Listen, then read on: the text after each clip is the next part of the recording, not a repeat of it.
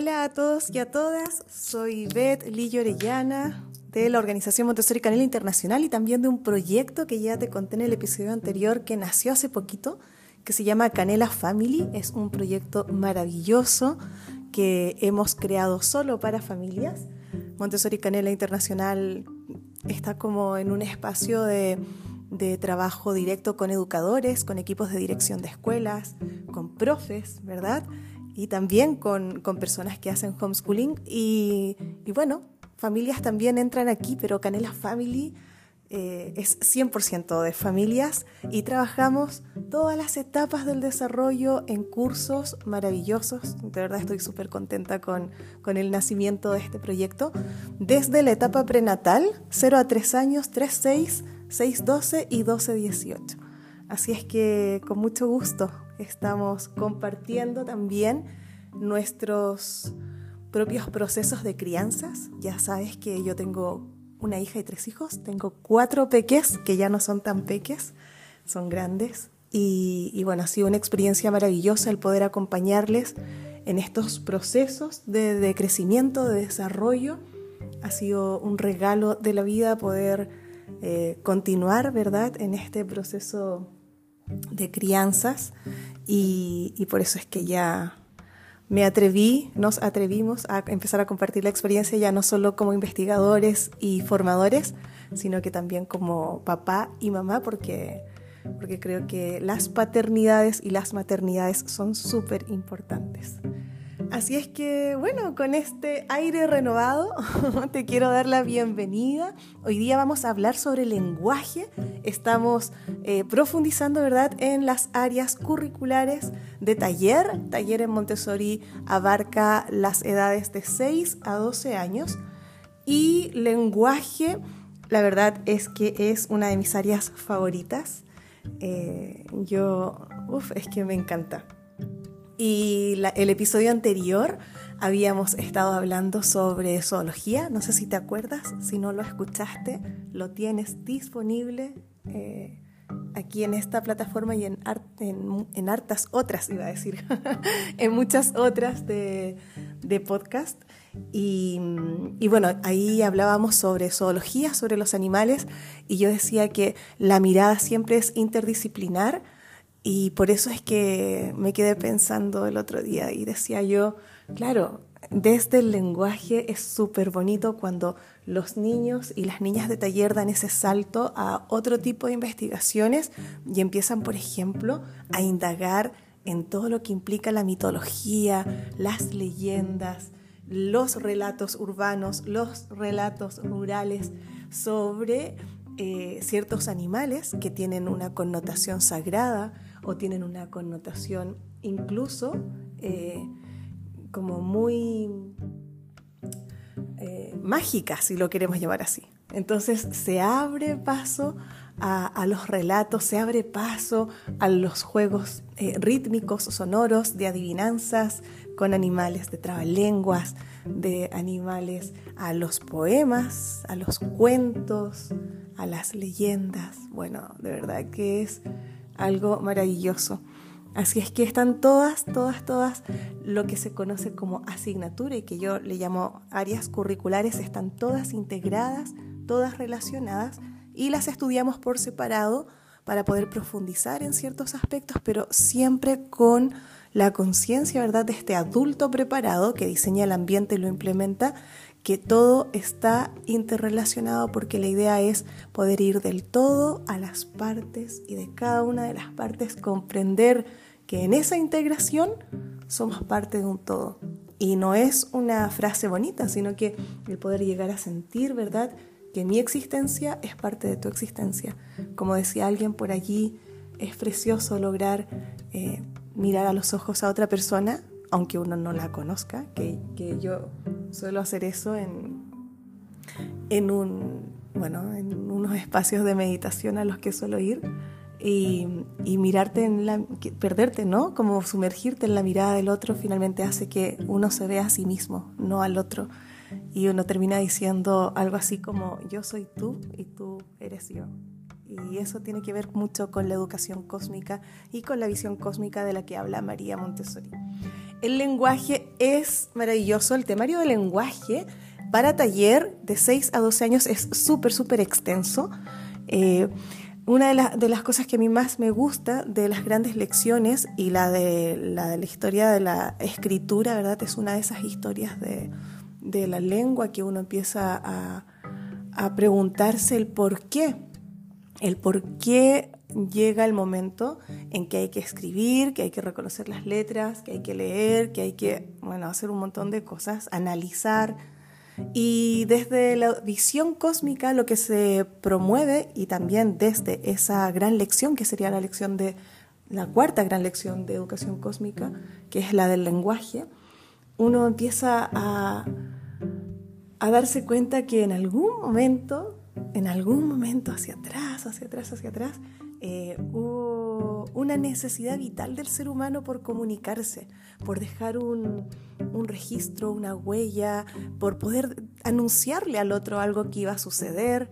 Y empezaron de a poco a, a generar, ¿verdad?, ciertos sistemas de comunicación. Por tanto, eh, para los niños y las niñas no es de primaria, no es que tienen que aprender a leer y a escribir, que ese es un, gran tema para los papás y las mamás, están súper preocupados de eso, eh, y para muchas escuelas también, he de decirlo, a nivel de exigencia y sobre exigencia, sino que no es porque curricularmente tiene que hacerlo, sino que a nivel de desarrollo es algo que se transforma en una necesidad vital y a partir de esa necesidad, pues vamos transitando por la historia, ¿verdad?, de, los seres humanos a lo largo de la humanidad y cómo han ido haciendo representaciones distintas, gráficas, orales, ¿sí? Eh, hasta llegar a los tipos de comunicación y de lenguajes que tenemos hoy día. Entonces, es desde allí, desde cómo se aborda eh, el lenguaje. Muchas veces ya te digo que en, las escuelas a veces se suele abordar solo como una asignatura. Sin embargo, aquí es esa invitación a tomar esa conciencia y que los niños también lo vivencien, que es todo, todo, todo lo que nos rodea, ¿no? Mm, el lenguaje no es solo la palabra escrita, tiene que ver también con el lenguaje corporal y mientras yo hablo me acabo de dar cuenta que me estoy moviendo y muevo las manos y, y miro así como si estuviese mirándote a ti como si estuviésemos charlando aquí en el sillón de tu casa o de la mía, tiene que ver el lenguaje, ¿verdad? Con ese lenguaje corporal, con los símbolos, con las mímicas, con el lenguaje eh, oral, no solo lo escrito. Entonces, los niños y las niñas llegan a comprender, ¿verdad?, que los seres humanos utilizaban esos gestos que le atribuían significados y por tanto podían comunicar lo que sentían, lo que pensaban, los conocimientos, con distintos sonidos, con distintos gestos, y que finalmente todo eso llegó a las palabras. El poder de nombrar cualquier cosa en esa época y en todas las épocas ha sido una convención, ¿verdad? Nos ponemos de acuerdo y por tanto así vamos logrando generar un, espacio vehicular que nos vincula, ¿verdad? Y que nos permite co-crear la realidad, transformar la realidad, abrazar la realidad y, soñar, ¿no? Nuevas posibilidades. Entonces, eh, eso es súper importante, que, que podamos reflexionar siempre sobre este gran poder que tiene el lenguaje para poder inspirarnos unos a otros y también, sobre todo, todo lo que implica a nivel cultural no hay una forma de comunicación o de lenguaje válida, aplicable como con supremacía por sobre otras. Eh, los dialectos también son súper bonitos de estudiarlos. Ahora mismo en Spotify y en plataformas ¿verdad? de música, eh, uno puede encontrar eh, cantos en distintas lenguas, en Mapudungun, en Nahuatl. El otro día estuve escuchando y la verdad es que es como que te lleva como que ilumina ¿no? otras memorias ancestrales que están por allí. Todo eso a nivel de desarrollo del lenguaje es súper importante. Así es que ya te digo que hay que ser como muy conscientes de que esto no es una asignatura y hay que romper esa estructura y esa creencia a nosotras como adultas y como adultos para poder realmente abrir nuestro corazón, conectarla con nuestra mente. Y en ese espacio de apertura total empiezan, empiezan ¿verdad? a surgir distintos campos de creatividad y de comprensión. Entonces, eh, es muy interesante porque el lenguaje en taller nos va a permitir explorar la sociedad desde dos formas principalmente, así se trabaja en Montessori. Por una parte, todo lo que implica el lenguaje escrito y por otro lado, todo lo que implica el lenguaje oral o el lenguaje hablado. Entonces, mm, vamos a hablar principalmente del surgimiento del lenguaje como una necesidad humana. Es una de las tendencias humanas también el lenguaje y cuando son más pequeñas, en 0,3 y 3 a 6, que esto también lo hablé en episodios anteriores, el lenguaje es uno de los periodos sensitivos más importantes a nivel de despertar y mover, ¿verdad?, estas capacidades psíquicas eh, y esta adquisición del lenguaje, tanto oral como escrito, eh, de una manera muy fácil, muy simple, sin agobio, sin cansancio. Es casi que como un superpoder, ¿verdad?, que se tiene en esa etapa y que y que bueno, cuando no se desarrolla del todo porque el adulto no se ha dado cuenta de eso, porque, porque el entorno nos favoreció que eso se desarrollara y que el aprendizaje fuese orgánico, natural y espontáneo, lo que nos toca hacer en taller es empezar a, reacomodar, ¿verdad?, esas situaciones y, bueno, eh, mostrarle a los niños y a las niñas cómo se pueden adquirir ciertas competencias, ciertas capacidades, ciertas habilidades vinculadas principalmente a todo lo que implica la expresión oral y escrita en el lenguaje. Nosotros eh, principalmente no vamos directo a lo que serían los contenidos porque sí, sino que tiene que ver con esta mirada eh, global. ¿no? Los antropólogos, por ejemplo, sabemos que encontraron fósiles hace muchísimo tiempo sobre los primeros seres humanos. Eh, dicen más o menos que que algo les llamó la atención y, empezamos allí entonces a, indagar qué pasa ¿no? con esta estructura bucal de, de esos seres humanos, empezar a ver desde esos estudios antropológicos cómo se comunicaban, cómo ha ido cambiando todo el cuerpo y cómo desde allí, pues nosotros hoy día con la anatomía que tenemos logramos también desarrollar ciertos tipos de comunicación. Entonces, si te fijas, se van dando distintas perspectivas del lenguaje, yo te invito a que tú puedas indagar, que puedas buscar para que ya sea a tus hijos o a tus estudiantes puedas aproximarlos desde este otro espacio de conciencia respecto de lo que significa el lenguaje, porque finalmente surge como un resultado de la inteligencia colectiva, de la comunidad, del trabajo colaborativo. Desde allí surge el lenguaje, no surge desde un espacio aislado. Eh, que una persona lo impuso, sino que se ha ido adaptando para poder satisfacer sus necesidades y ayudar, ¿verdad?, a otros seres humanos a satisfacer sus propias necesidades. Entonces, eh, tiene que ver con, una mirada social muy fuerte que permite compartir creencias, eh, creaciones, ideas, llegar a acuerdos eh, para poder ir co-creando la cultura. Y desde ese lugar eh, creo que todavía es un elemento en pleno movimiento. Sobre todo hoy día basta ver con cómo se van relacionando, ¿verdad? Distintos conceptos, palabras que ya no se usan, unas nuevas palabras que han sido inventadas y, y esto eso nos va nutriendo muchísimo. Entonces los símbolos, lo simbólico, el lenguaje sutil, el lenguaje de las miradas, eh, todo eso que se va desarrollando con la presencia, el lenguaje también tiene mucho que ver con las emociones, tiene que ver con cómo estoy yo hoy día, con cómo yo logro expresar mi mundo interior.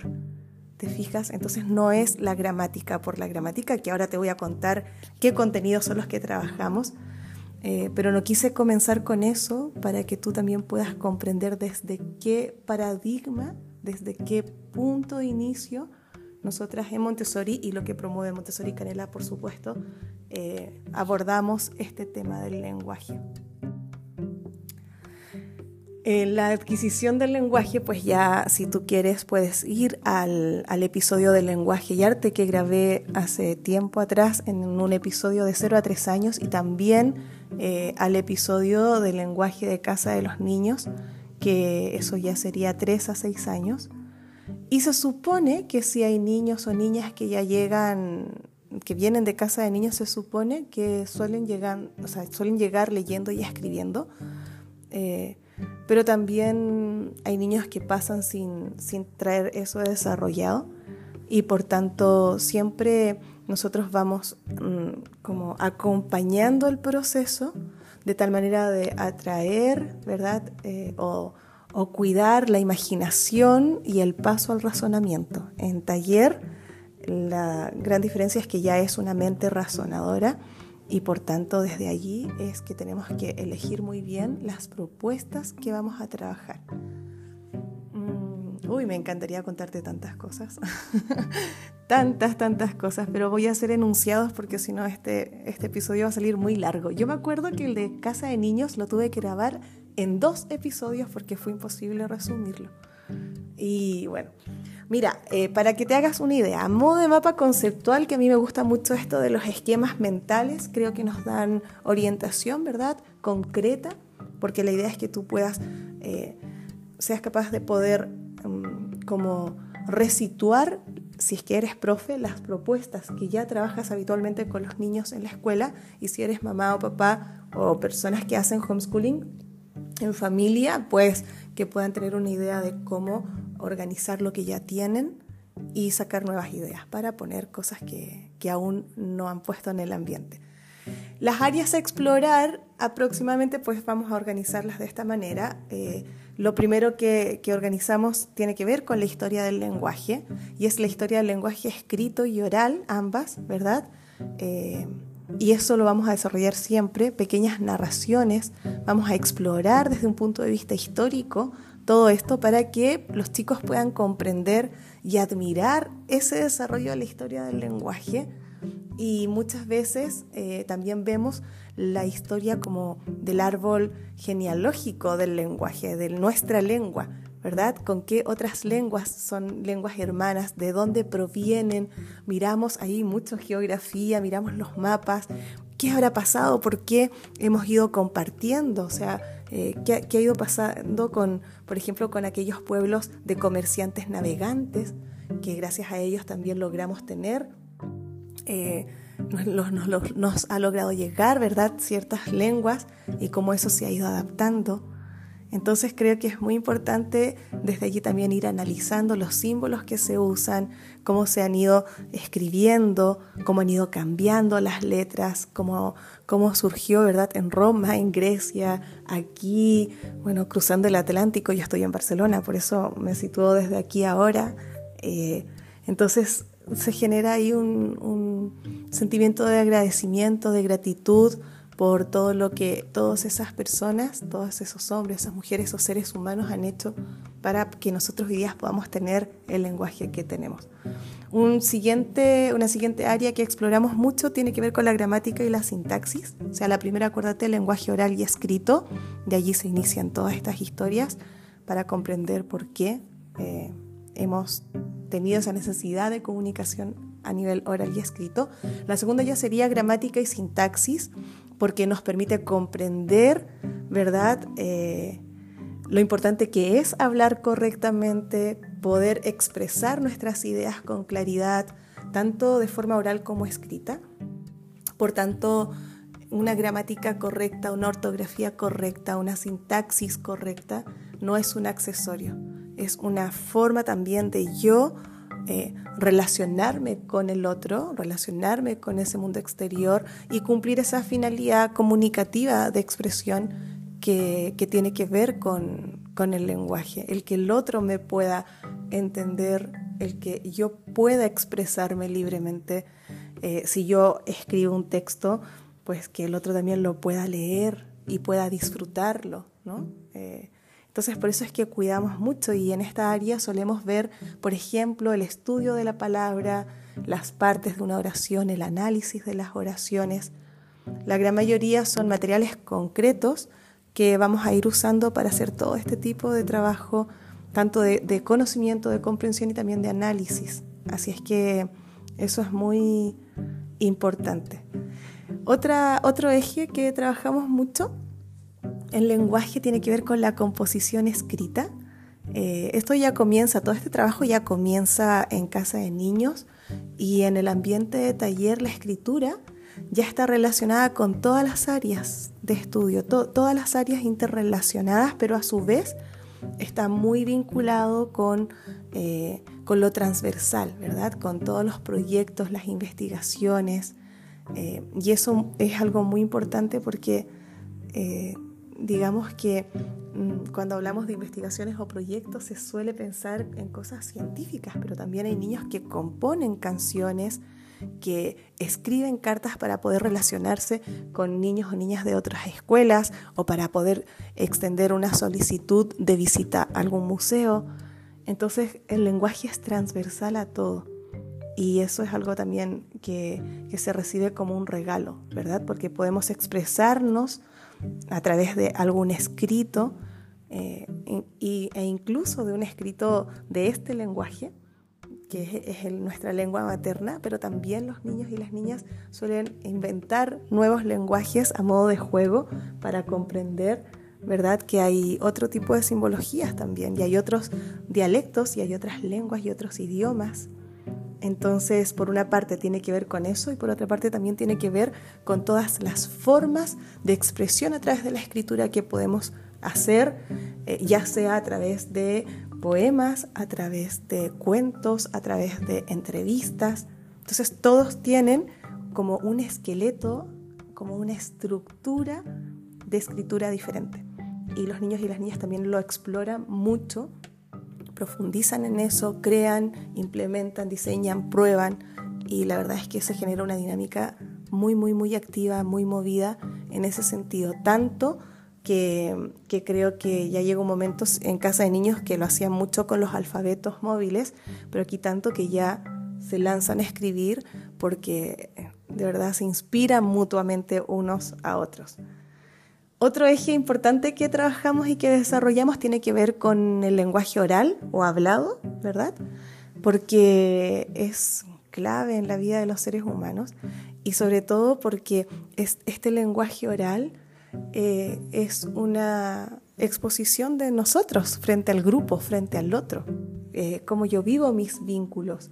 Hay niños o niñas que, que, por ejemplo, son obligados a presentar un trabajo ante una clase de 30 personas.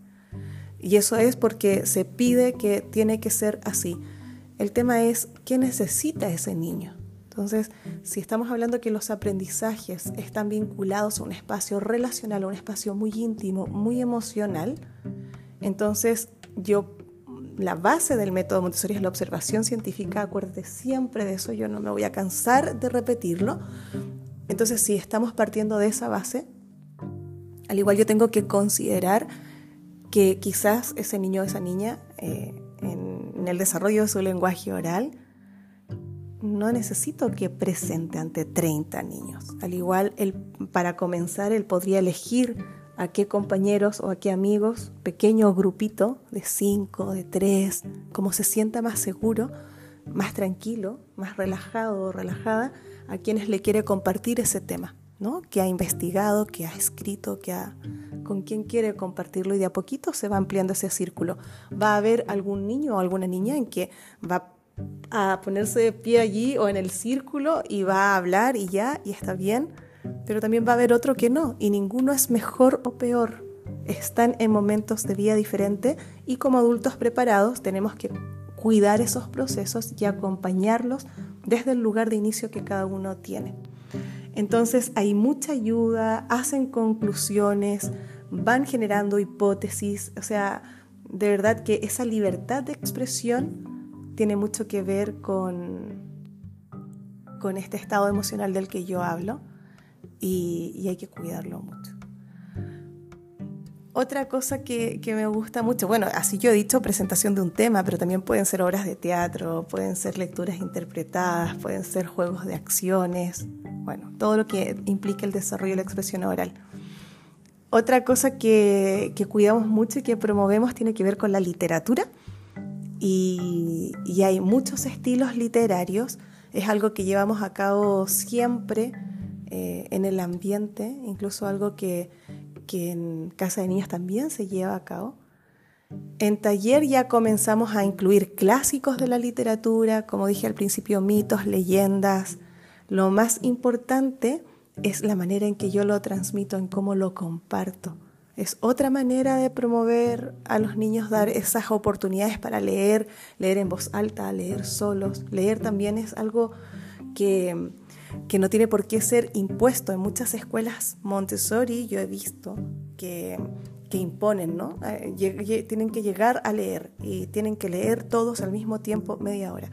Pero la lectura tiene que ver con una sensación de bienestar y, es, y tiene que ver con la libre elección también. Entonces a lo mejor van a haber días de la semana en que sí van a leer todos juntos, pero también estaría súper interesante abrir espacio para que cada niño asuma su propio, si es, si es algo importante para la escuela, para que cada niño asuma su propio, eh, digamos, como, sí, su propia autorresponsabilidad de elegir en qué momento del día va a leer lo que, lo que está leyendo, si es que está siguiendo un libro, por ejemplo, y si el acuerdo asambleario de todo el taller es que cada día se lee, y es un acuerdo comunitario, entonces también puede existir ese momento en que el niño elija cuándo y cómo lo va a hacer y dónde lo va a hacer, en qué parte de, del ambiente, si adentro, si afuera. Entonces creo que también eso es muy importante eh, para no agobiar,